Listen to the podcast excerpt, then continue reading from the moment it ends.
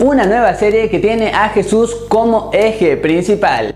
Estimado sin adicto y sin adicta, yo soy Marcos Espinosa y en esta ocasión te daré mi opinión sin spoilers de la primera temporada de la serie Mesías. ¡Comencemos!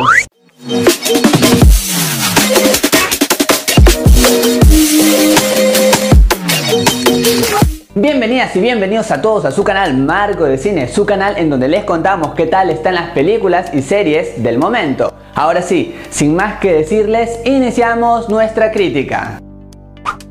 Acá se nos muestra cómo un agente de la CIA tendrá que investigar a un personaje muy carismático que parece hacer milagros. ¿Será verdad o será un farsante?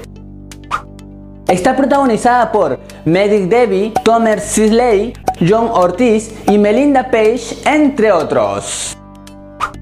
Bueno, pues sinceramente te digo que no sé por dónde empezar. Tenía muchas expectativas de ver esta serie, pero lamentablemente no cumplió con ninguna. Está muy debajo del promedio de las series que nos ofrece Netflix. Por ejemplo, en los primeros capítulos se nos hace una introducción de estos personajes pero sencillamente se toman muchísimo tiempo para presentarnos y todos los capítulos iniciales los hacen muy pero muy lentos, aburridos y algo densos. Hay varias subtramas y no digo que estas subtramas hayan sido malas, pero no se nota que le otorgan alguna energía principal como que a la trama básica. Es como que más bien esas tramas están para rellenar el tiempo y la serie se alarga un poco más innecesariamente. A esto le acompaña una narración que no es tan entretenida, es un poco lenta y estos factores hacen que uno al terminar la serie piense que como si hubiera perdido mucho tiempo.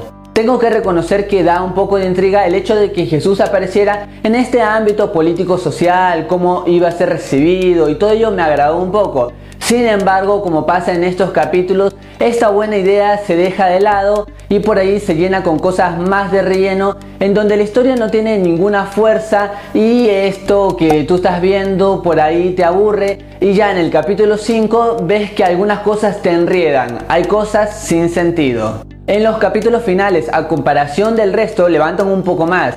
Bueno, ahí me agradó un poco, pero el drama sigue siendo nulo. No conseguí ni un solo episodio donde yo me pueda emocionar. Era como ver algo bastante plano y al final es una serie de personajes olvidables. Hay cosas muy predecibles y hasta cierto punto me dio un poco de enojo ver que no se estudió un poco más algunas culturas, algunas personalidades. Porque por ejemplo, en cuanto a los musulmanes que aparecen en la serie o los judíos, son como que puestos como caricaturas son más bien de relleno, muy convenientes para la trama, así es que esas personas no se sienten nada reales. Y por allí si le doy algo de favor a esta producción, hay algún momento donde por ejemplo se ve la envidia, algunas opiniones encontradas, y eso me pareció hasta un poco real, porque al ver un grupo de personas que está siguiendo a Jesús, es como que normal que pase esto. Sin embargo, como ya es común en esta serie y resulta completamente natural,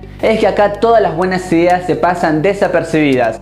Los personajes son muy tercos y ninguno logra esa cosa de empatizar con ellos, así es que es realmente frustrante.